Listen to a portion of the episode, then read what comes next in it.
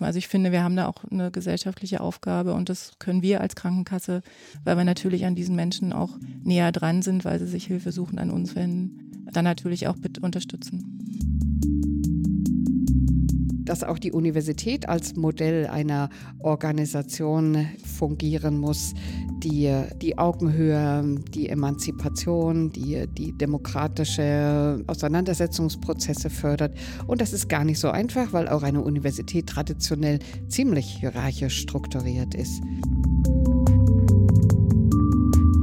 Wir haben nach wie vor die Situation, dass die Weiterbehandlung eines Hausarztes davon abhängig ist in der stationären Langzeitpflege, dass da einer mit 100 Versicherten kann, zu 100 Hausärzten fährt, die in 100 Lesegeräte steckt, damit das nächste Quartal funktioniert. Herzlich willkommen zur fünften Aufnahme des Podcasts Gesundheitsperspektiven. Heute sind wir in Teltow südlich von Berlin zu Gast, nochmal bei der AOK Nordost. Und als kleines Novum haben wir heute drei Gesprächspartner und Gesprächspartnerinnen. Das ist einmal hier die Hausherrin Daniela Teichert, die Vorsitzende des Vorstands von der AOK Nordost. Dann haben wir Frau Prof. Dr. Gesine Grande, die Präsidentin der TU Cottbus-Senftenberg. Und Herr Andreas Westerfellhaus, der Staatssekretär und Pflegebevollmächtigter der Bundesregierung. Herzlich willkommen. Herzliches Hallo. Hallo. Guten Morgen. Mein Name ist Patricia Ex. Ich bin Geschäftsführerin des BMCs und darf eben auf Einladung der Berliner Wirtschaftsgespräche durch den Podcast heute führen. Wir haben gesagt, das Jahr 2020 kann eigentlich nicht vorbeigehen, um nochmal ausführlicher über Pflege zu sprechen.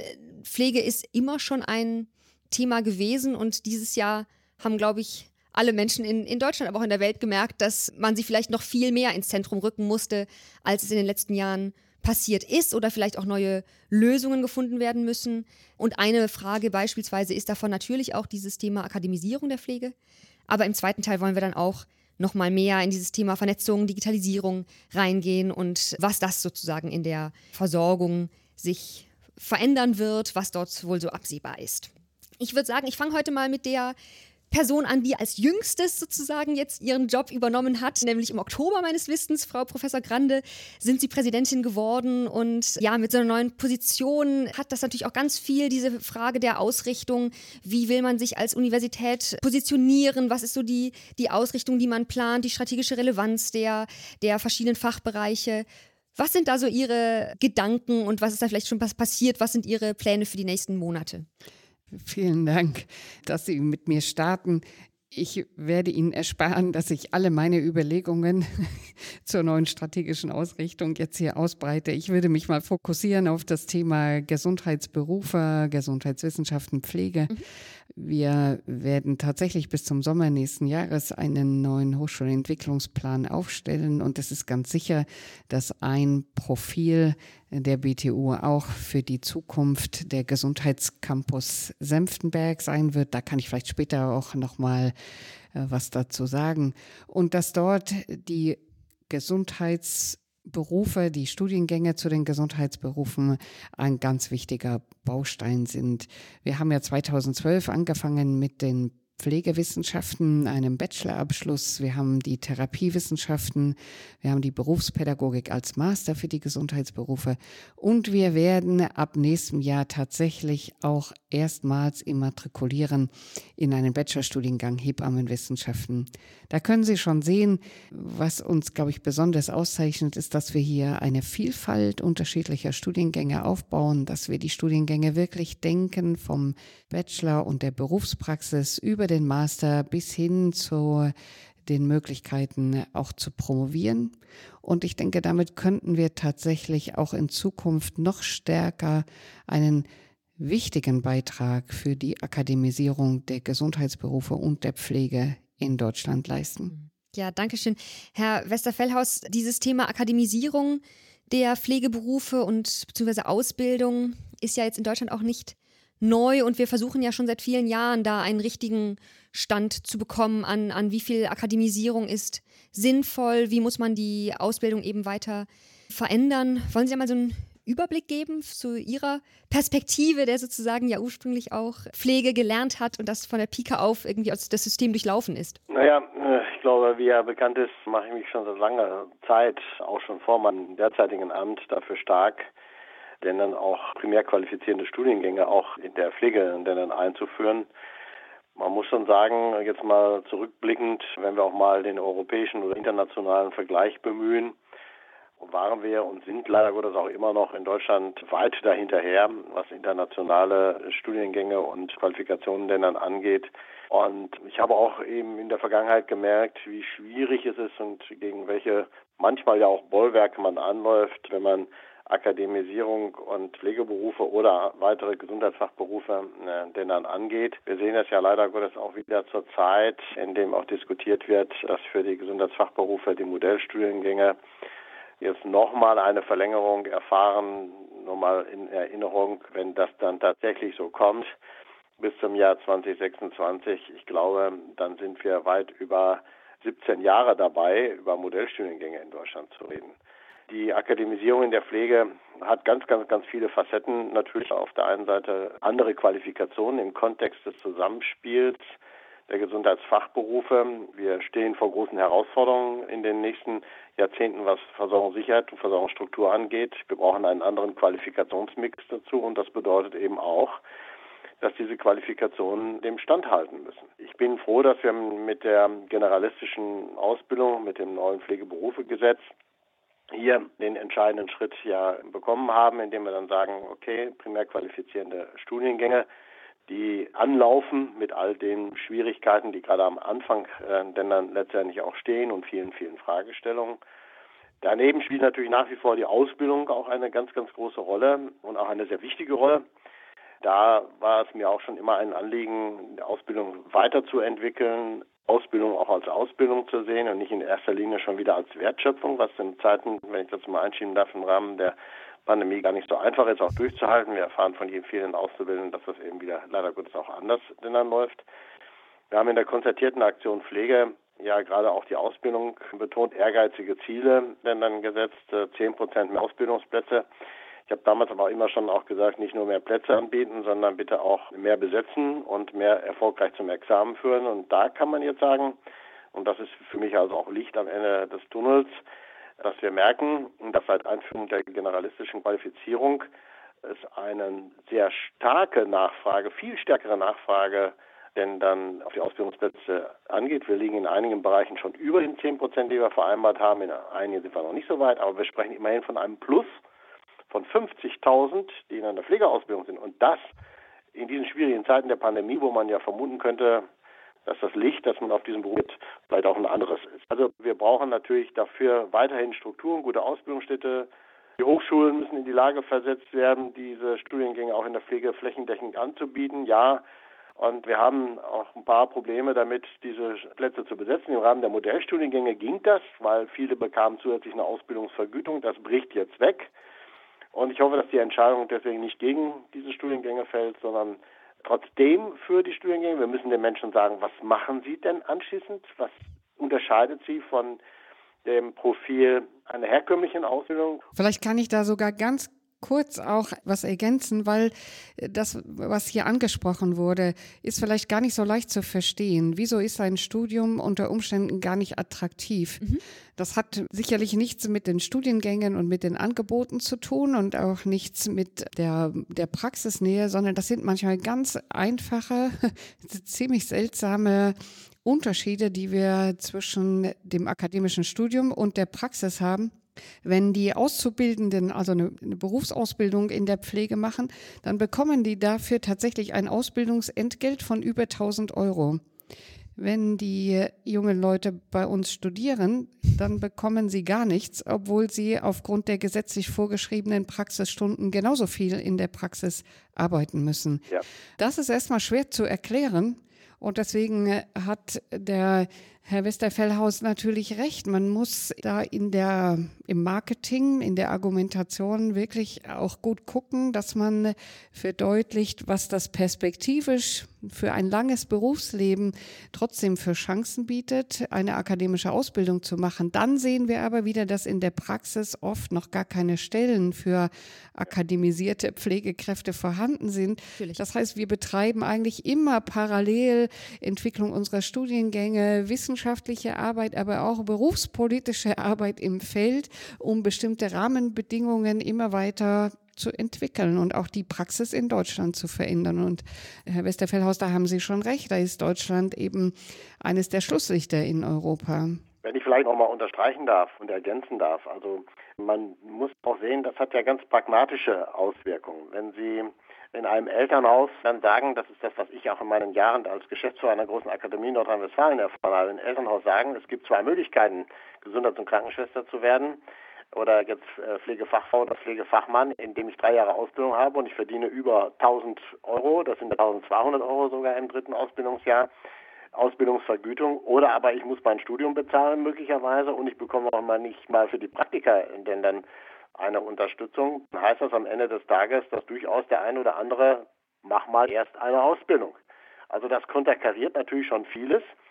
Wir haben es in vielen Bereichen auch diskutiert, auch unter anderem auf dem Deutschen Pflegetag äh, mit der Ministerin Giffey. Und äh, wo natürlich angeführt wird, ja, äh, es, es, gibt keine Studiengänge, die dann auch finanziert werden, aber wenn man erstens die Leistung sieht, auch in den Praktika, das ist das eine. Und das zweite, muss man ja ehrlicherweise mal sagen, man hat ja einen anderen Weg gewählt im Amtsstudio. Und da muss ich sagen, warum passiert das an der Stelle? Naja, ich kann es mir dann vorstellen, der eine oder andere hat vielleicht bei dem äh, zu ahnenden Etat, der dahinter steht, bei einer ganz anderen Größenordnung von Pflegenden, die da studieren, denn da auch anders gerechnet. Die Freiwilligkeit, dass Krankenhäuser Praktika bezahlen, also dem sehe ich mit großen Sorge entgegen. Also ich glaube, wenn man da als Gesetzgeber nicht nachschärft und da eine Bedingung einzieht, äh, die Freiwilligkeit wird uns dann, glaube ich, nicht weiterbringen. Ich würde gerne noch mal Frau Teichert da reinbringen, die sozusagen als Vertreterin hier der Krankenkassen auch einen bestimmten Handlungsspielraum hat, um die Attraktivität, aber auch die Rolle und Verfügbarkeit von Pflegekräften zu stärken. Deswegen, Frau Teichert, wie ist Ihre Perspektive darauf? Ja, wir haben es ja gerade auch schon gehört. Letztendlich ist die Pflegeaufgabe und gerade was jetzt in der Pandemiesituation uns ja ganz deutlich vor Augen geführt wird, absolut vielfältig. Und ich glaube, das kann für jeden in, in, jeder Berufsausbildung sozusagen, je nach Ausrichtung, ob es als Pflegehelferin oder als Pflegefachperson mit einer Berufsausbildung oder eben im Studium, die Perspektive eröffnen, auf ganz, ganz verschiedene Art auch in, in den Einsatz zu kommen. Und wir merken das ja und jetzt ist so die Perspektive, ich finde es gut, dass wir viel über Pflege geredet haben in den letzten Jahren wir werden das ja auch in anderen Branchen immer stärker auch äh, merken. Und da wäre es toll, wenn die Pflegebranche durchaus die Vorzeigebranche werden würde, weil letztendlich wir haben alle motivierte Mitarbeiterinnen äh, an Bord und die Perspektiven, die wir aufzeigen als Arbeitgeber, das sind die entscheidenden, weil ich glaube, wenn die Möglichkeit gezeigt wird, was für Weiterbildungsmöglichkeiten gegeben sind, auch jetzt gerade im öffentlichen Dienst, wenn wir das sehen, also auch da die Dinge, die notwendig waren, die Schnittstellen, die aktuell in der Zusammenarbeit mit den Pflegeeinrichtungen und eben auch mit den Pflegediensten und den Gesundheitsämtern und mit den Krankenkassen. Das sind halt alles Dinge, die auch Entwicklungschancen bieten können. Und ähm, da sind halt äh, regelmäßige Weiterbildungen äh, an ganz praktischen äh, Situationen, ob das jetzt indikationsbezogen oder eben auch ja auf andere Art und Weise existenziell. Mhm, mh. Wir haben ja eigentlich zwei Schwierigkeiten. Das eine ist sozusagen vorab die, die Frage, werden überhaupt genug interessierten Pflegekräfte? Mhm. Aber dann eben auch die Frage, wie sieht dann eigentlich der Alltag dieser Pflegekräfte aus? Und ein Schwerpunkt davon, der eben auch mit der Akademisierung eng zusammenhängt, ist ja die Frage, welche Rolle nimmt diese Pflegeperson im Versorgungsverlauf eigentlich ein? Und da ist ja auch eine Schwierigkeit, dass in der Vergangenheit es eben dann teilweise schon so ein bisschen als ach Assistenz des Arztes oder äh, nicht so sehr als abgegrenzte klare fachliche Fähigkeit und Rolle in diesem Versorgungsablauf gesehen wird und sozusagen dadurch auch sich dann, wenn die Ausbildung, Ab Akademisierung abgeschlossen ist, dann in der Praxis eben Schwierigkeiten oder eben auch Ermüdungserscheinungen ähm, auftreten. Deswegen dafür die Frage, welche Rolle spielt da die Akademisierung? Vielleicht Frau Professor Grande erstmal, ist das ein Teil des Ziels, dass man eben auch den, den Interessenten da ein anderes, ein anderes Selbstbewusstsein, vielleicht auch ein anderes Verständnis in Abgrenzung ihres Faches zu anderen Fächern vermittelt? Naja, das ist ja eine sehr vielschichtige äh, Thematik. Ne? Ich würde mal sagen, Akademisierung kann schon zu Annäherungen führen. weil man e-, eben ein gemeinsameres Verständnis über einen wissenschaftlichen Diskurs, über konzeptionelle Ansätze, vielleicht auch über Qualitätssicherung, evidenzbasierte Pflege und Medizin erreichen kann. Ob nur die Akademisierung jetzt zu mehr Relevanz führt, also da wäre ich nicht so überzeugt davon. Es ist ja auch interessant, dass wenn man mal den Rahmen etwas erweitert, die Pflege gehört ja auch zu so einem nach wie vor eher klassisch weiblichen, sozialen, pflegenden Beruf. Und wir haben ja in Deutschland für alle diese Berufe so ein Gefälle in der Anerkennung, in der Bezahlung. Ob das jetzt Kita, Erzieherinnen sind äh, oder eben Pflegeberufe, Gesundheitsberufe. Ich glaube, da steckt auch noch ein sehr viel älteres Phänomen dahinter über die Wertschätzung solcher dienenden, dienstleistungshelfenden Berufe. Und da braucht es auch einen gesellschaftlichen Diskurs dazu, aus meiner Sicht. Mhm. Inwiefern wird der Gesundheitscampus Senftenberg denn dazu beitragen? Weil ich glaube ja auch mal, wenn man halt so gemeinsam die Gesundheitsberufe ausbildet, da ist jetzt eben dann Pflege ja einen von den vielen, die Sie eben auch genannt haben, dass dadurch eben auch eine, ein Verständnis von der eigenen Rolle in Kombination mit den anderen Berufen etabliert wird. Vielleicht können Sie da über Ihr Konzept noch ein bisschen ergänzen. Also ganz sicher gibt es Chancen, die wir da haben. Allerdings ne, sind wir dann als Campus auch immer so ein äh, eigener, abgegrenzter Raum, der nicht gleichzusetzen ist mit dem Leben in einem Krankenhaus oder in einer anderen offiziellen Einrichtung. Also wir können da sehr viel mehr Schutzraum anbieten. Trotzdem müssen wir was vermitteln. Und ich denke, das geht damit los, dass unsere Lehrenden auch als Modell agieren, ne? dass auch die Universität als Modell einer Organisation fungieren muss, die die Augenhöhe, die Emanzipation, die die demokratische Auseinandersetzungsprozesse fördert. Und das ist gar nicht so einfach, weil auch eine Universität traditionell ziemlich hierarchisch strukturiert ist. Ich denke, das Zweite ist, dass wir einfach unsere Studierenden wirklich mit exzellentem fachlichem und wissenschaftlich fundiertem Wissen versorgen müssen. Mhm. Denn das macht auch Selbstbewusstsein. Wir müssen ihnen beibringen, zu denken, sich kritisch auseinanderzusetzen, sich zu hinterfragen, auch ihre eigene Praxis weiterzuentwickeln, also auch eine Autonomie sich zu erarbeiten. Und dann denke ich, haben wir mit den Skills Labs eben auch Möglichkeiten, wo wirklich Theorie und Praxis sich schon im Studium verschränken, wo wirklich auch geübt werden kann, wo in geschütztem Raum etwas ausprobiert werden kann.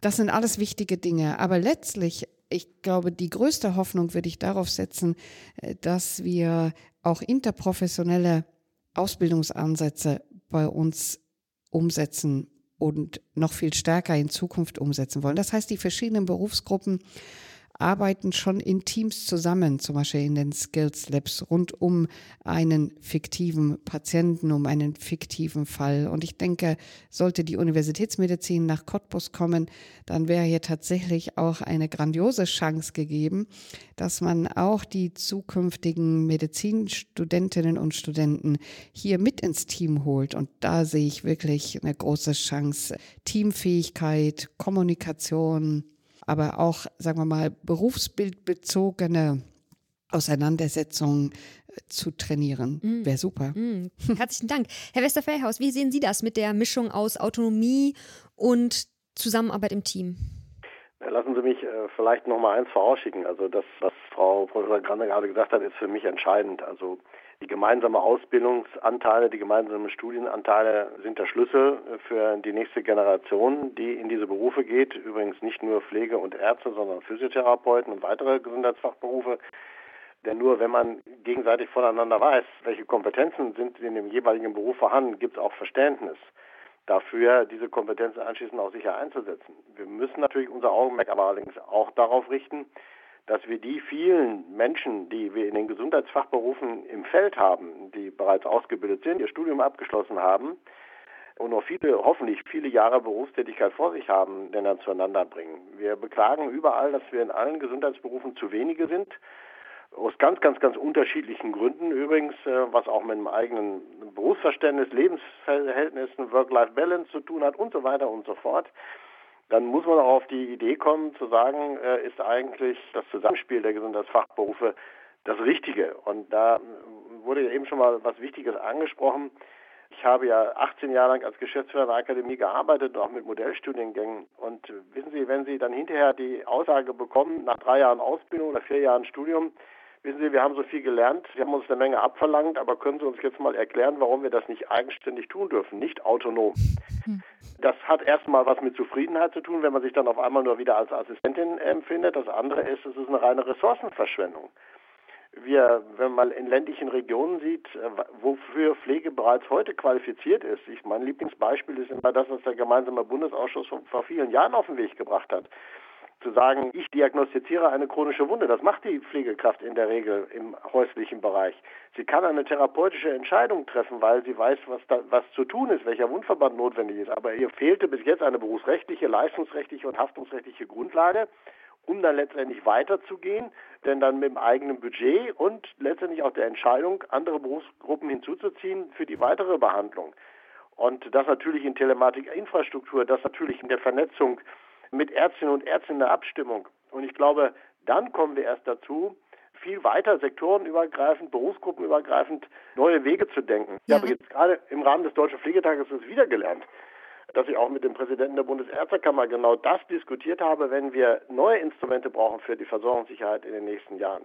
Dann darf es keinen Aber geben, der an irgendwelche ideologischen Grenzen stößt. Und naja, da sind wir in vielen Bereichen noch nicht so weit. Erstaunlicherweise für mich, die Fachgesellschaften der ärztlichen Verbände sind da viel, viel, viel weiter. Sie kommen zu mir in die Besprechung und sagen, also wir brauchen Masterstudiengänge für die Intensivpflege und so weiter und so fort. Nur mal als ein Beispiel. Und institutionelle Ärztevertretungen fürchten möglicherweise um Einbußen ihrer Budgets oder was auch immer denn dahinter steckt. Also nochmal, das darf keine Bremse sein in diesem System. Es geht um die Versorgungssicherheit. Und hier, ich glaube, da ist jetzt aus meiner langjährigen Erfahrung auch die Politik gefragt. Wir haben ja im Koalitionsvertrag stehen Neujustierung der Zusammenarbeit der Gesundheitsberufe. Der Strategieprozess ist angelaufen, die Sitzungen finden statt. Hier kann man nicht mehr darauf setzen, dass Berufsgruppen alleine diesen Weg finden, sondern ich glaube, wenn der Gesetzgeber hier erkennt und Politik erkennt, dass er hier moderierend mit klaren Vorstellungen denn dann auch tätig wird, dann erst wird es zum Erfolg führen. Was haben wir dazu erwarten? Naja, also ich bin ja sehr optimistisch, dass dieser Strategieprozess, ich, Sie müssen sich mal überlegen, überhaupt ein Thema in einen Koalitionsvertrag aufzunehmen. Neujustierung der Zusammenarbeit der Gesundheitsfachberufe. Wir hatten 2007 hatten wir einen Sachverständigenrat als Expertengutachten, wie diese Neujustierung des Zusammenwirkens aussehen sollte. Alle Gesundheitsfachberufe waren sich einig, bis auf die Teile der Ärzteschaft, die ganz andere Vorstellungen hatte. Da sind, wie viele Jahre sind seitdem vergangen? Jetzt steht es im Koalitionsvertrag, jetzt haben wir einen Strategieprozess eingeleitet, der auch orientierend an anderen internationalen Staaten, an europäischen Nachbarn sich ausrichtet und sagt, nein, nein, also da geht der Weg hin, aufgabenteilig, Autonomie. Ich muss beschreiben, welche Kompetenzen stecken in welcher Berufsgruppe. Das müssen sie autonom tun, nicht in Abgrenzung zu anderen, aber des Miteinanders. Definitiv, ja, ganz herzlichen Dank. Frau Teichert, genau, Sie möchten was ergänzen. Ja, ich würde gerne auch nochmal diese Perspektive aufmachen, denn Sie hatten ja gerade sektorübergreifende Pflegesituationen angesprochen. Also wir, wir können ja gucken, auch in der ambulanten Situation. Also da sind ja viele Dinge über Delegation ja möglich. Schwester Agnes und Vera sind bekannt und da gehen noch mehr Dinge die halt dann auch delegiert werden können in der ambulanten Pflege. Ich würde aber gerne nochmal auch die Perspektive der Krankenkassen einnehmen, weil wir haben ja nicht so viel mit der Ausbildung zu tun. Wir haben ja eher dann auch was mit der Weiterbildung zu tun. Wir haben eine eigene Pflegeakademie schon seit Jahren wo wir ja viel Kontakt auch haben zu Pflegenden, die zu uns kommen. Wir sind in der Kooperation mit 60 Krankenhäusern, die das Thema Pflege in Familien fördern, auch unterstützen, wo Pflegefachpersonen eben Pflegekurse für, für Angehörige geben, die halt in der Akutsituation oder auch eben schon in der chronischen Pflegesituation auch Unterstützung finden. Das ist für mich auch eine wichtige Perspektive, weil das sind ja auch Bilder, die entstehen, wie funktioniert denn Pflege äh, heute und in Zukunft. Und das hat auch ganz viel mit Prävention in der Pflege zu tun. Also wie schaffe ich es denn, mich selbst gesund zu erhalten, wenn ich in so einer Situation bin. Und wir haben auch äh, ganz viele Jugendliche, die pflegen. Das ist leider halt ein Thema, was ein Stück weit unter der Oberfläche schwebt, weil wir dort gar nicht so viele auch Informationen dafür haben. Dort versuchen wir auch näher ranzukommen an das Thema. Das können ja durchaus, wenn das positiv besetzt ist, ähm, ja durchaus sehr, sehr gute auch zukünftige Pflegefachkräfte oder sogar Studenten sein, die halt das aus der persönlichen Situation schon einmal erlebt haben und damit auch ein positives Bild verknüpfen. Also ich finde, wir haben da auch eine gesellschaftliche Aufgabe und das können wir als Krankenkasse, weil wir natürlich an diesen Menschen auch näher dran sind, weil sie sich Hilfe suchen an uns wenden, ja. dann natürlich auch bitte unterstützen. Vielleicht noch ganz kurz eine Ergänzung zu diesem Thema äh, Prävention, was Sie angesprochen haben, denn da habe ich auch das Gefühl, dass häufig in der, in der öffentlichen Wahrnehmung zumindest diese Frage, wie können wir eigentlich Menschen auch so weit fördern, dass die Pflegebedürftigkeit möglichst spät einsetzt, was natürlich nicht vielleicht bei Jahre, aber zumindest in Tendenzen ja beeinflusst werden kann. Was würden Sie da sagen? Müssen wir da mehr drüber sprechen? Was ist da unser, unser Handlungsspielraum, wenn es eben darum geht, auch die Kapazitäten, die wir jetzt beispielsweise in der stationären Pflege haben, dass die eben äh, ausreichen und wir eben vorher gucken, dass die, die Menschen eben auch länger in ihrer eigenen Häuslichkeit mit bestimmten Unterstützungsmöglichkeiten leben können. Wie sieht das mhm. da aus? Mhm. Genau, das eine war ja jetzt die Perspektive Prävention für die Pflegenden, aber das ist natürlich auch ein wichtiger Punkt für die potenziell Pflegebedürftigen halt möglichst frühzeitig auch beim, es ist so klassisch das Thema Sturzprävention. Das versteht jeder. Viele Dinge entstehen in eine Pflegesituation, kommt man, weil man halt vielleicht als älterer Mensch nicht mehr so mobil ist und einer, nach einem Sturz halt dann auch sozusagen die Mobilität noch weiter eingeschränkt ist. Also da kann man ganz, ganz viel tun. Da gibt es auch Online-Coaches, die äh, genau das anleiten, wie halt darauf geachtet werden muss in der Familie und eben darüber hinausgehend auch indikationsbezogen, zum Beispiel beim Thema Parkinson. Also wie kann ich dort auch ähm, möglichst die Mobilität erhalten? Und ja, natürlich, gerade auch in ländlichen Regionen, wie, wie kommt man da hin? Also gerade wenn Teilhabe da nicht so gut möglich ist, da helfen natürlich ganz, ganz viele digitale Angebote, die es mittlerweile gibt. Wir haben positive Resonanz auf unsere Live-Webinare oder eben auch durch die Online-Seminare, die wir dort anbieten, weil das halt eben ein Bedarf ist, der noch gar nicht so breit abgedeckt werden kann. Und da bieten wir natürlich mit digitalen Angeboten auch eine flächendeckende Möglichkeit, sowas in Anspruch zu nehmen, weil viele Dinge sind nicht bekannt, viele Hilfestellungen sind nicht, nicht bekannt. Wenn ich vielleicht Würde mal ich gerne ergänzen. Darf. Gerne, beide hintereinander. Sie, erste Westerfellhaus. Okay, danke schön. Also, Sie hatten ja gefragt, auch im Zusammenhang mit der Pflegebedürftigkeit, Frau Teichert, alles, was Sie gesagt haben, das ist richtig. Gerade diese Frage der Prävention, der Rehabilitation derjenigen, die es durchführen, der Angehörigen, der Jugendlichen, die das machen, ist immens wichtig, genau bei denen, äh, bei den Beruflichen.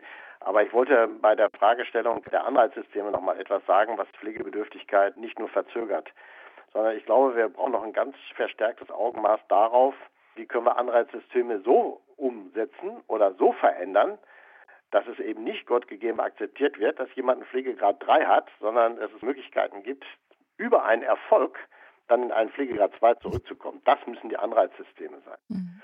Und ich weiß, dass das funktioniert. Und ich kann an der Stelle mal sagen, von daher ein Kollege von Ihnen von der AOK in Hessen begleitet seit einiger Zeit ein Pflegehotel, in dem unter Mitnahme von Angehörigen denn dann hier genau solche Präventions- und Rehabilitationsmaßnahmen in der Pflegebedürftigkeit denn dann umgesetzt werden. Und es wird über eine Pflegewissenschaftlerin begleitet, die genau zeigt, welche Maßnahmen auf welche Krankheitsbilder und auf welche Mobilitätseinschränkungen, Kognitivitätseinschränkungen Erfolg haben durch diese Maßnahmen. Und da zeigt es sich, dass es durchaus funktioniert, dass wir von Pflegegrad 3 in Pflegegrad 2 oder aber natürlich auch da, wo es nicht geht, in eine Stagnation zumindest denn dann kommen.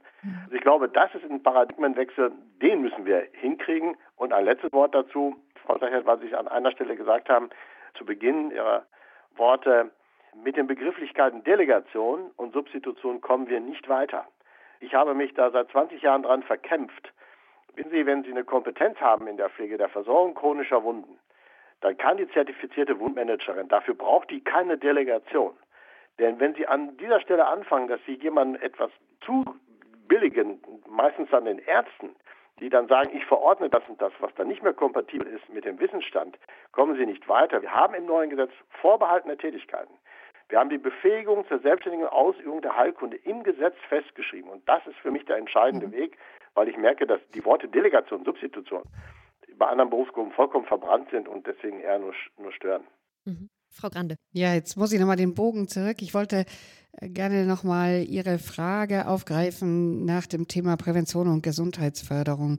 Und Frau Teichert hat ja geschildert, dass die AOK da auch wirklich schon viel macht, auch äh, digitale Kurse anbietet, um Leute zu erreichen und dann eben vielleicht auch wirklich zu sensibilisieren und zu befähigen, ihr Verhalten zu ändern. Aber ich glaube, dass wir vielleicht mit weiterentwickelten Berufsbildern auch in der Pflege, zum Beispiel in Richtung Community Nurses, hier noch ganz andere Chancen haben, nämlich wirklich eher in den Bereich Gesundheitsförderung zu gehen, mit den Bewohnern vor Ort zusammen vielleicht tatsächlich Verhältnisse, Lebensbedingungen, Lebensumwelten auch so zu gestalten, dass sie eher sich für eine gesunde und zufriedene Lebensweise eignen. Und da haben wir in dem Bereich Gesundheitsförderung wirklich so viele spannende, aber noch nicht in der Breite umgesetzte Instrumente und, und Möglichkeiten. Und ich habe mich da wirklich auch lange wissenschaftlich damit beschäftigt. Hier sehe ich ein ganz großes Potenzial, auch mal die Perspektive, die Orientierung weg eben nur von den schon Kranken oder Pflegebedürftigen hin zur, ja, zu einer mehr gesundheitsorientierten auch Arbeit von Pflegekräften vor Ort zu richten. Das wäre eine große Chance, auch gerade in der Lausitz, denke ich. Mhm. Das hat ja auch mit einer Diversifikation von Pflegeberufen zu tun oder von Gesundheitsberufen vielleicht insgesamt, die dann eben in verschiedenen Abstufungen zwischen Pflege, vielleicht auch Pflege in der Ausbildung, akademisierte Pflege, dann Advanced Practice Nurse und was es da nicht alles gibt, äh, Physician Assistant, bis dann eben man in der, in der klassischen ärztlichen Leistungserbringung ist. Können Sie vielleicht noch ein bisschen zu dieser Diversifizierung sagen? Also ich glaube auch, dass das ein guter Ansatz ist. Vor allem im Bereich der Akademisierung kann ich das vielleicht etwas besser beurteilen. Werden wir sicherlich Möglichkeiten haben, im Masterbereich auch das Ausbildungsspektrum stärker zu diversifizieren. Es gibt da ja auch im nicht-deutschen Bereich durchaus gute Vorbilder. Vielleicht ist es aber sogar so, dass wir, wenn wir über die Gesundheit vom Übermorgen nachdenken, auch nochmal über Zwischenberufsbilder oder eine Weiterentwicklung auch der Berufsbilder dann reden müssen, wo wir irgendwo zwischen dem klassischen Mediziner und dem, was wir heute in den Gesundheitsberufen haben, eine Berufsgruppe mit viel Autonomie, regionaler Verantwortung, digitaler Kompetenz haben die dann einen, einen, einen wichtigen Aufgabenbereich in der Gesundheitsfürsorge für die Bewohner vor Ort auch erbringen kann. Mhm. Da sehe ich schon eine, auch einen Bedarf. Ja, ganz herzlichen Dank. Wenn wir jetzt bei Gesundheitsversorgung von morgen sind, bringt uns das ja ganz schön in unseren anderen Themenblock, nämlich Bereich Vernetzung, Digitalisierung. Und zwar, Studien legen immer wieder nahe, dass der Nutzen von verschiedenen Aspekten der Digitalisierung ja an sich erstmal da ist, von den Beteiligten auch gesehen wird, aber in der Regel nicht bei sich selbst, sondern bei anderen Beteiligten, bei anderen Berufsgruppen, die davon profitieren oder eben von den Patienten, die davon profitieren, aber eben nicht man selbst als Gruppe. Wie sehen Sie das? Wo sind für Sie alle die, die Bereiche, gerade für die Pflegekräfte, aber auch für alle Gesundheitsberufe, wo ist der Nutzen da am größten und was muss man machen, damit die Gruppen selbst eben auch den Nutzen für sich sehen? Vielleicht fangen wir mit Frau Teichert an, dann gehen wir durch. Ja, also ich glaube, wir haben da echt einen Nachholbedarf. Das, glaube ich, kann erstmal so äh, festgehalten werden. Genau der Punkt, den Sie gerade gesagt haben. Also dieses, es betrifft mich nicht, kann aber sehen, dass es irgendjemand anderen helfen kann. Das sehen wir ja auch durchaus bei unseren Versicherten, aber ich würde jetzt gerne nochmal auf die Gesundheitsberufe zurückkommen, dass es da so eine gewisse erstmal vorsichtige, ablehnende Haltung gibt, kann ich auch irgendwie nachvollziehen, wenn man es nicht übt im täglichen Alltag, dass es einen Nutzen erbringen kann. Das merken wir. Und jetzt mache ich auch wieder mal den, den Schwenk zu allen auch Prozessen in anderen Unternehmen. Also wenn ich diese Dinge nicht einübe, wenn ich sie nicht technisch so auch nutzerfreundlich installiere, dann wird es da noch schwieriger werden. Aber erstmal die, die Grundgedanke, dass es uns helfen kann, ich glaube, den haben wir verankert, aber die Umsetzung ist halt schwierig. Und äh, das fängt an bei der einfachen Dokumentation, die halt immer wieder als Grund genannt wird, warum bestimmte Dinge halt ja nicht direkt in der Pflege ankommen können oder eben in der Beratung der, der Patienten, weil halt so viel dokumentiert werden muss. Ja, woran liegt das? Weil halt die Dinge nicht vernetzt miteinander funktionieren und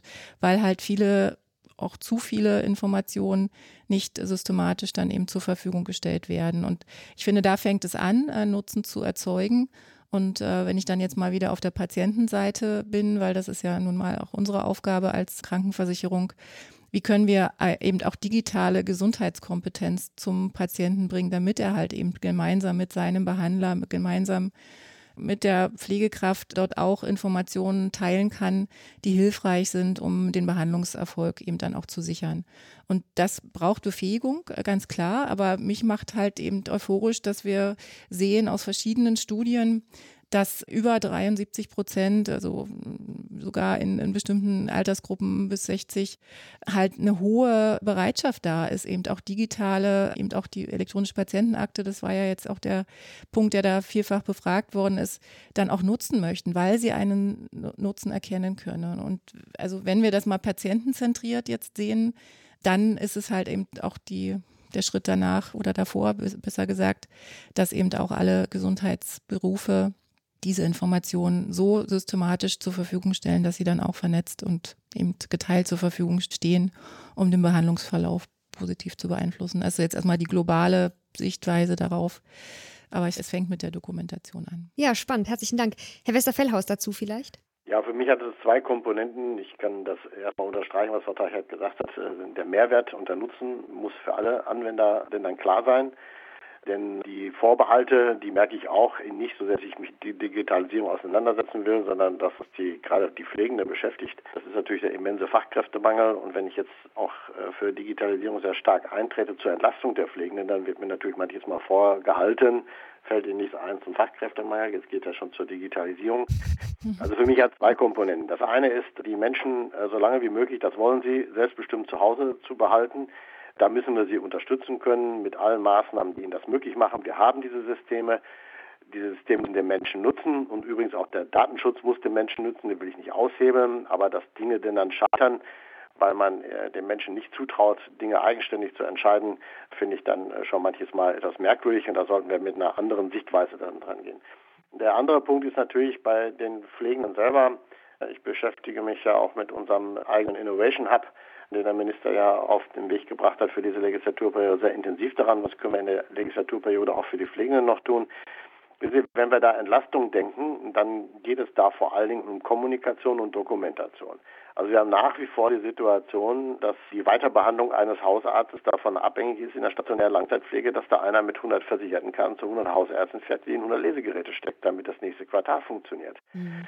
Und wir haben ambulante Pflegedienste, die haben alle Prozesse über iPads durchdigitalisiert. Aber wenn es um die Abrechnung geht, die Schnittstellen zum Kostenträger, dann müssen sie 300 Seiten ausdrucken und äh, das dann wieder dorthin tragen. Und ich glaube, das sind die Dinge, die man als allererstes angehen kann, wo, wo die Menschen sofort merken, da tut sich was und ich habe mehr Zeit für die eigentliche Versorgungsstruktur. Und dann ist es mir ganz wichtig und ich beschäftige mich mit dem Thema Digitalisierung schon, schon lange äh, über die, über die Lese- und Schreibrechte für alle Gesundheitsfachberufe, die ich zwingend notwendig halte im Rahmen Überleitungsmanagement, Entlastungsmanagement und so weiter und so fort. Denn dann äh, für dringend notwendig, aber dann muss auch meine, neben der natürlich der Kompetenz, die Sie dafür brauchen, immer denn dann im Vordergrund stehen, wie komme ich da zu anderen Leistungsprozessen, wie komme ich da zu schnelleren Ergebnissen, immer unter dem Aspekt mehr Zeit für die eigentliche Pflege. Definitiv. Gibt es da eine Lösung, die Sie besonders beeindruckt hat? Naja, die sind sehr, sehr vielschichtig. Ich war auf einer großen Messe, wo Start-ups sich damit beschäftigen, was, was leistungsfähig ist. Ich sage mal, von der Sturzprophylaxe, die im häuslichen Bereich vorgenommen werden kann, über eine Kamera, die das erfasst und sagt, äh, da, da gibt es einen Gefährdungsstatus, bis hin zu einem ambulanten Pflegedienst, der mehrere hundert Mitarbeiter in Niedersachsen beschäftigt, der sagt, pass auf, wir haben alle Systeme durchdigitalisiert, hundertprozentig, läuft über iPads, das ist sofort auf meinem Rechner in der Zentrale die hohe Akzeptanz bei Bewohnerinnen und bei Pflegebedürftigen, deren Angehörigen über alles.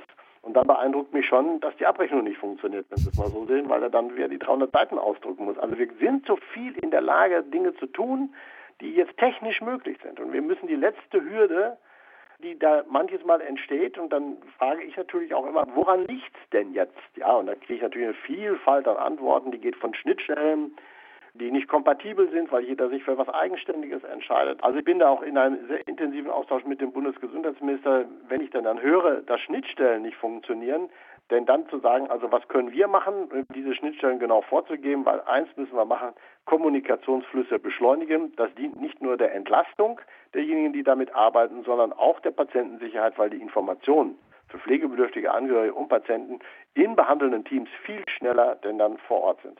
Das muss man sicherlich auch in der Kommunikation noch viel mehr hervorheben, dieses, dass man dadurch eben Sicherheit gewährleistet, dass man dadurch Menschen ihnen helfen kann, sie aber auch teilweise retten kann, ihnen eine Versorgung anbieten kann, die sie bisher nicht haben. Ne? Dieses, dieses von der Kommunikation, es ist nicht nur ein nice to have, sondern an manchen Stellen eben auch ganz essentiell. Aber Sie hatten die Abrechnung angesprochen, deswegen, Frau Teichert, wollen Sie da noch zwei Sätze zu sagen? Ja, das sind natürlich äh, komplexe Systeme, die halt in der Vergangenheit auf unterschiedlichste Art und Weise entstanden sind. Und das jetzt alles zu interoperabilisieren, ist halt schwierig. Aber wir versuchen dort äh, Umgehungslösungen erstmal zu schaffen, die halt eine einheitliche auch Einreichung bei den Kassen äh, ermöglichen. Wir sind da mit dem Marktpartnerportal unterwegs, wo eben zumindest dieser manuelle Einreichungsprozess eben wirklich verhindert wird, wo man Dokumente digital einreichen kann.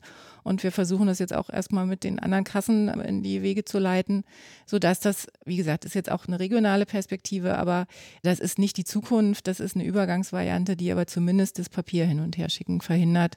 Ist jetzt noch nicht so richtig digital, aber der Anfang von einheitlichen Portalen. Ja. Ich würde noch gerne äh, Frau Grande hören und zwar, weil die Frage ja auch immer wieder ist, wie viel muss eigentlich diese digitale Affinität oder eben auch diese äh, konkreten Aktivitäten von Digitalisierung im Studium schon eingebunden sein oder eben nicht. Sie können natürlich auch gerne erstmal erzählen, wie im Moment überhaupt die Lehre funktioniert. Das ist ja auch eine Form von Einbindung der Digitalisierung. Aber dann auch diese Frage, muss das eigentlich in Curricula sich wiederfinden und wenn ja, wie und wie viel? Ja, also das ist eine spannende Frage. Erstens, digitale Lehre vor zwei Jahren, da hätte man in Deutschland eine vollkommen andere Situation gehabt, als wir sie jetzt haben. Und sehr viele Argumente gingen in die Richtung, das braucht man nicht, das äh, geht so nicht, das ist viel schlechter. Und wir haben einen dermaßen großen Schub erlebt an allen Universitäten bundesweit, sehr viel Kreativität ist dabei freigesetzt worden bei den Lehrenden, sicher auch bei den Studierenden. Und ich will äh, damit auf keinen Fall in Abrede stellen, dass die Präsenzlehre für eine Universität überlebensnotwendig ist und auch auch für die Studierenden elementar, damit wir nicht einen Großteil unserer insbesondere Studienanfängerinnen einfach verlieren durch diese Distanz, durch die fehlende Struktur. Aber es geht sehr viel mehr und mit einem gewissen Druck oder Zwang haben viele Menschen jetzt auch an den Universitäten, äh, auch die konservativen Lehrenden, glaube ich, einen Digitalisierungsschub erlebt. so, nun ist die Frage, wenn ich die Gesundheitsberufe und die Pfleger mehr öffnen möchte für Digitalisierung, äh, wie kann das passieren? Also wir brauchen keine natürliche Begabung und letztlich brauchen wir wahrscheinlich auch nicht extreme Vorerfahrungen. Also die Leute müssen nicht vorher schon programmiert haben oder irgendwas. Und wir haben sicher interessante Unterschiede zwischen den einzelnen Studiengängen oder Fachdisziplinen, für die junge Leute sich entscheiden. Ich glaube, dass für unsere Ingenieure da muss ich jetzt gar nicht über die Informatiker sprechen, Digitalisierung einfach elementar ist. Das stellen Sie sich heutzutage von vornherein vor. Wenn man heute Maschinenbau studiert, dann geht es eben um Mechatronik, dann geht es um Simulation, dann geht es um jede Menge Informatik. Wenn man Pflege oder Physiotherapie studiert, denken Sie dann wirklich an Digitalisierung? Ich glaube, viele junge Leute nicht. Und vielleicht entscheiden Sie sich gerade für solche Gesundheitsberufe, weil Ihnen eben der Kontakt, der soziale, der emotionale, die Dienstleistung am Menschen etwas ist, was persönlich einen sehr hohen Wert hat. Und ich glaube, dass auch ein Teil der Vorbehalte damit zu tun hat, dass in den Köpfen vieler Menschen Digitalisierung genau das Gegenteil von menschlichem Kontakt ist. Das muss man auch alles berücksichtigen. Ich denke, diesen Diskurs muss man wirklich führen, wie, wie viel und an welchen Stellen kann und soll Digitalisierung beispielsweise in den Gesundheitsberufen Einzug halten. Da stellen sich ethische Fragen, da stellen sich berufspraktische Fragen. Nichtsdestotrotz sind wir davon überzeugt, dass die Digitalisierung viele Vorteile mit sich bringen kann. Also sei es der Zugang zu Informationen, sei es die Vernetzung mit anderen, der Erfahrungsaustausch, auch Daten sofort zur Verfügung zu haben. Oder wenn Sie mal so daran denken, was man mit den neuartigen Mikrosensoren machen kann, man kann da wirklich auch so eine Art Monitoring von Medikamenteneinnahmen, von körperlichen Befindlichkeiten über den Tag hin ermöglichen ohne invasiv zu sein, ohne dass immer Personal vor Ort sein muss. Das kann viel Sicherheit und Lebensqualität für die Patienten und Patientinnen bedeuten, aber auch eine ganz neue Quelle von Informationen für die Gesundheitsberufe. Wir müssen ja noch gar nicht über das Thema Pflegerobotik sprechen, obwohl es hier ja auch Studien gibt, die durchaus zeigen, dass, dass sowohl die zu Pflegenden als auch die, die Pflegerinnen damit auch positive Erfahrungen machen. Okay, wenn man das alles will, muss man es ins Studium einbauen. Man muss es lehren, man muss es üben und man muss wirklich das auch auf eine Art und Weise tun, dass die Entwicklungen der nächsten 10, 20 Jahre immer noch mitgegangen werden können. Wir haben ja gerade im Bereich der Digitalisierung jetzt eine so enorme Entwicklungsdynamik, dass wir doch gar nicht wissen, welche Lösungen und Möglichkeiten in zehn Jahren zur Verfügung stehen werden. Und Frau Teichert hat vorhin schon mal gesagt, es geht auch viel um Weiterbildung. Ja, wir brauchen sicherlich in dem Bereich auch lebenslange Qualifizierung und Begleitung. Ja, herzlichen Dank. Das ist eigentlich ein wunderbares Wort. Aber Herr Westerfellhaus, wollen Sie noch was dazu ergänzen? Ja, eigentlich nur im, im, im Rahmen des Unterstreichens, weil die Frage ist ja immer auch, wie, wie kriege ich das herantransportiert? Was, was bedeutet Digitalisierung? Das habe ich ja eben schon einmal gesagt. Dann, man braucht eine ganze Menge an Aufklärung, damit man eben keine Schranken aufbaut. Und was mir eben auch wichtig ist bei Produktentwicklung, das ist mein Plädoyer immer auch zwischen Wirtschaft, zwischen Entwicklern und, der, und den Berufsgruppen selber. Man braucht eine, eine direkte Verschränkung und ein Miteinander. Sonst werden Dinge entwickelt, äh, die in der Praxis wirklich tatsächlich niemand denn dann braucht. Aber ich merke auch, dass dieser Entwicklungsschub tatsächlich eintritt, eingetreten ist und dass Menschen jetzt, die im Beruf arbeiten, auch die Wahl haben. Und äh, ich sage Ihnen nur mal äh, so ein Zitat aus einer Bewerbungssituation eines Pflegedirektors im Krankenhaus, der mir sagt, die letzte Frage dieses Bewerbers, den wir gerne anstellen wollen, war, wie wird bei Ihnen dokumentiert, analog oder digital auf der Intensivstation? Und, äh, wenn man dort die Antwort gibt, analog, dann ist das Bewerbungsgespräch aus Sicht des Bewerbers zu Ende. Das zeigt natürlich auch ein anderer ein Erkenntnisstand, äh, was, was ist machbar und was will ich tun für diese doch eher etwas rückständigen Strukturen stehe ich, sagt der junge Mann, dann eben nicht zur Verfügung, weil ich weiß, dass es anders woanders geht. Das zeigt auch, dass wir natürlich gut beraten sind, hier auch mit allen Möglichkeiten und des Zusammenspiels zwischen den Hochschulen, Politik, Anbietern uns bewusst zu machen, dass das auch eine Riesenchance darstellt, diese Instrumente auch zu nutzen. Und man darf es nur nicht immer vorpredigen. Wir haben ein paar Schwierigkeiten. Ich will jetzt das elektronische Gesundheitsberuferegister, was die Institutionenberechtigung herausgibt, was allerdings auch einen Heilberufausweis, der dann in die, in die Berufe hinausgibt, steht vor großen Problemen. Das wird jetzt gegründet in Nordrhein-Westfalen. Nun kommen die Länder nicht hinterher und äh, verabschieden die dementsprechenden Staatsverträge, damit die ratifiziert werden können. Läuft jetzt auch schon wieder zehn Jahre. Also der Druck ist da, ja. Ich hoffe, dass der jetzt auch genutzt wird als Rückenwind. Also was ich dafür tun kann, werde ich jedenfalls dafür tun, weil alles andere wäre sträfliche Ressourcenverschwendung. Ganz herzlichen Dank. Zum Ende würde ich gerne noch wie immer eine kurze, schnelle Runde mit Ihnen machen. Das sind drei Fragen, die fangen ein bisschen persönlich an und werden dann so ein bisschen visionärer und Sie dürfen jeder auf alle der drei Fragen antworten. Das erste ist, wenn ich mit Ihnen spreche, Gesundheitserhaltung ist ja auch mal eine Form von Bewegung. Also, welche Sportart machen Sie eigentlich am liebsten? Ich würde sagen, Frau Teichert, Sie dürfen zuerst. Bei mir ist es das Radfahren und äh, das Schwimmen. Also ich mache sehr gern Yoga und fahre Rad, wo immer es möglich ist. Schon zwei Fahrradfahrer, auch nicht genau. Herr Westerfellhaus. Wandern und Mountainbiking. Aha, also Mensch. Also das nächste Radfahren. Podcast nachher machen wir dann ein, eine Radtour zusammen, das ist ja gar nicht schlecht, mit ein bisschen Mountain, Perfekt. nicht zu viel, super. dann eher zu, nochmal zu, zum Thema. Wenn Sie eine Maßnahme frei hätten, ich würde nicht sagen, Sie sind einen Tag Minister, weil da sind Sie, Herr Westerfellhaus, zu nah dran, aber Sie sind einen, einen Tag, hätten Sie alle Machtmöglichkeiten der Welt. Also Sie haben eine Maßnahme frei, um die Pflege zu stärken. Was würden Sie einführen oder machen? Einen vollkommen neuen Mix des Zusammenarbeits der Gesundheitsberufe mit berufsrechtlichen Grundlagen. Wer macht was im System, das würde ich jetzt ein für alle Mal klären. Super. Frau Grande? Ich würde eine Experimentierklausel einführen, so dass man in einer Region auch mal Dinge tun kann, die sonst alle Gesetze nicht zulassen, um mal wirklich radikal Gesundheitsversorgung für das Jahr 2050 zu entwickeln. Mhm. Und Frau Teicher? Und ich würde dafür die Zeit anhalten, damit wir das alles mal ausprobieren können, weil wir merken als regionale Gesundheitsversorger, dass wir zu wenig Projektpartner finden, die genau das mit uns gemeinsam auch machen wollen. Also von daher, ich würde einmal Zauberfee spielen mit dem Stab und sagen, stopp. Perfekt. Das passt sogar auch aufeinander, merke ich, alle drei Antworten. Das ist ja auch nicht schlecht.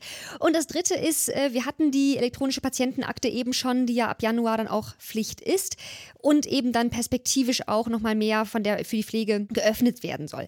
Was würden Sie denn sagen, wann werden denn die Mehrheit der Patientinnen und Patienten die relevanten Gesundheitsdaten dort ablegen können und eben auch, dass die Mehrheit der Patientinnen und Patienten sie einsetzt? Frau Teichert.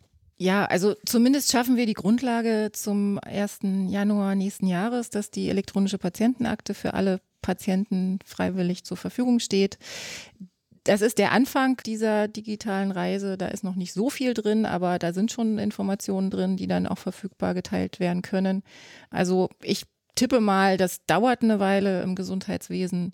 Aber wenn dann auch verschiedene Anwendungsbeispiele dann drin sind, die wirklich noch einen Zusatznutzen bieten, das wird ja dann in den nächsten drei Jahren so sein. Also ich tippe mal, wie gesagt, die Bereitschaft ist ja da, hatte ich vorhin schon gesagt, 73 Prozent wollen das auch nutzen. Naja, vielleicht in zwei, drei Jahren, dass wir über 50 Prozent der Nutzer oh, haben. Ist doch schon ganz, also ganz ich, ich, ich bin da Optimist. Ja, Frau Grande? Ich würde jetzt keine konkrete Zahl nennen, aber meine Vermutung wäre, dass es erstmal unendlich zäh ist und die Widerstände eine Weile gewinnen, aber dass dann so ein System so ganz langsam porös wird. Und dann, glaube ich, wird es plötzlich eine Dynamik geben, wo es auch ein Wettbewerbsnachteil ist, wenn man diese elektronische Patientenakte nicht umsetzt. Und dann wird das System ganz schnell sich anpassen. Mhm. Und Herr Westerfellhaus? Naja, ich hoffe, dass wir jetzt rasend schnell diese Entwicklung bekommen. Wenn wir mal an die Geschichte denken, wie lange wir über elektronische Patientenakte nachdenken, dann ist das eigentlich, äh, naja, eher ein Trauerspiel. Und wir brauchen sehr schnell eine vollständige Patientenakte. Äh, der Nutzen entsteht ja nur durch Vollständigkeit und nicht durch rudimentäre Ablagen, weil wenn wir von Bereitschaft sprechen, die ermüdet ganz schnell, wenn wir jetzt nicht sehen, dass das Ding so schnell wie möglich gefüllt wird für alle Nutzer. Ja, ganz herzlichen Dank. Ich glaube, das Gespräch hat gezeigt, dass der Druck sowieso kommen wird. Das heißt, die Frage ist nur, wie gestalten wir das sinnvoll aus, dass wir eben nicht hinterherhecheln. Deswegen da werden Sie alle drei auch sicher hoffentlich Ihre ganze Arbeit, wie auch bisher schon da reinsetzen. Deswegen ganz herzlichen Dank an der Stelle, dass Sie sich dafür so engagieren und da auch in Ihren Bereichen das vorantreiben. Und damit erstmal herzlichen Dank von meiner Seite, dass Sie dabei waren. Sehr gerne. Versprochen. Auch Ihnen herzlichen Dank. Danke. Tschüss. Tschüss. Danke. Tschüss.